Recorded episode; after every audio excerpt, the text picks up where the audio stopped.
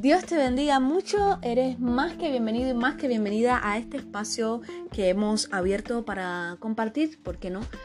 Más cositas sobre la palabra del Señor y sobre cómo podemos aplicar cada una de las, de las cosas que hayan sido escritas, cómo las podemos aplicar a nuestra propia vida y entender que realmente eh, la palabra es viva, es eficaz y claro que sí, es más cortante que toda espada de doble filo.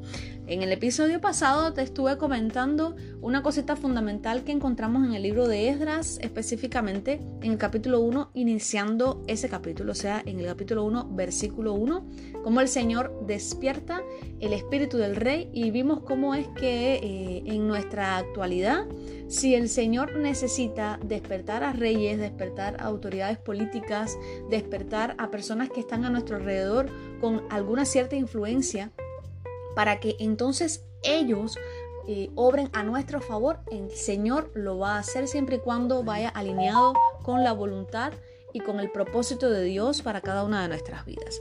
En el día de hoy, pues entonces voy a estarte comentando algunas otras cositas que también aparecen en estos dos primeros capítulos del libro de Esdras.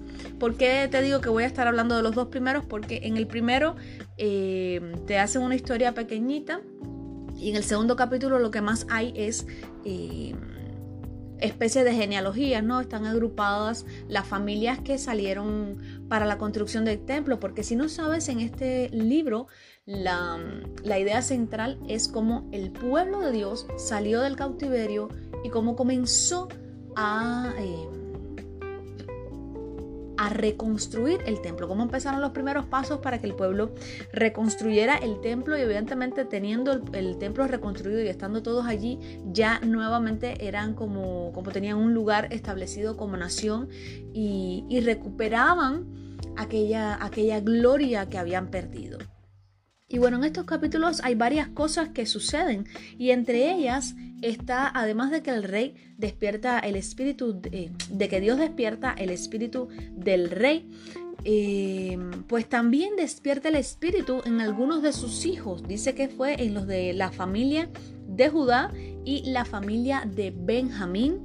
O sea, los inquieta, les da ese deseo, porque además de darle el deseo a la parte política, a la autoridad del momento, da el deseo en, evidentemente en parte de sus hijos para que se muevan, para que trabajen en favor de esta obra. Y aquí es donde quiero llegar hoy. No sé si el Señor está tocando tu corazón, te está inquietando con algo que Él está deseando hacer.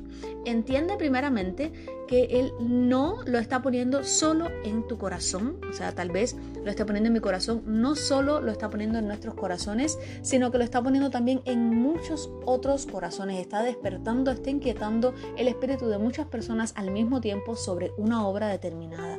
Está de parte de nosotros el atender o no a ese llamado que el Señor nos está haciendo. Ahora, eh, lo que quiero que, reflexiones en este, en este episodio es esto que te estoy diciendo. Piensa y mira a ver, analiza en qué dirección te está llevando el Señor, qué llamado te está haciendo. Tal vez te está llamando a aceptarlo, tal vez te está llamando a volver al primer amor, tal vez te está llamando a realizar alguna obra, algún trabajo en beneficio de otro, a servir a otro, a lavar los pies de otro, como hizo el Señor Jesús. El Señor está de lo que estoy segura es que Él está llamándote y me está llamando a mí a algo. Así que seamos receptivos a su palabra, seamos receptivos a su llamado, porque al final, como dice también el Señor, que si nosotros callamos las piedras van a hablar. O sea, que el, el propósito de Dios se cumple. No importa si eh, nosotros escuchamos o no escuchamos, si atendemos o no atendemos el llamado, el despertar que Dios está provocando en nuestro corazón. Al final el propósito de Dios se va a cumplir, sea con mi vida o sea con la vida de otra persona. Solo queda de nosotros el realmente disponernos y el realmente vivir cada momento y experimentar en cada momento las bendiciones del Señor. Porque más adelante vemos todos los beneficios que tuvieron. Eh, no solo las guerras, porque sí también tuvieron tropiezos, evidentemente. Sabemos que cuando el Señor se va a manifestar de maneras poderosas, el enemigo eh, percibe el peligro y desde antes ya quiere como que quebrar. Eh, esa relación de cada uno de nosotros con el Señor y con su llamado. Pero en fin, lo que el, mensaje en esta, en esta hora, en este episodio es el siguiente.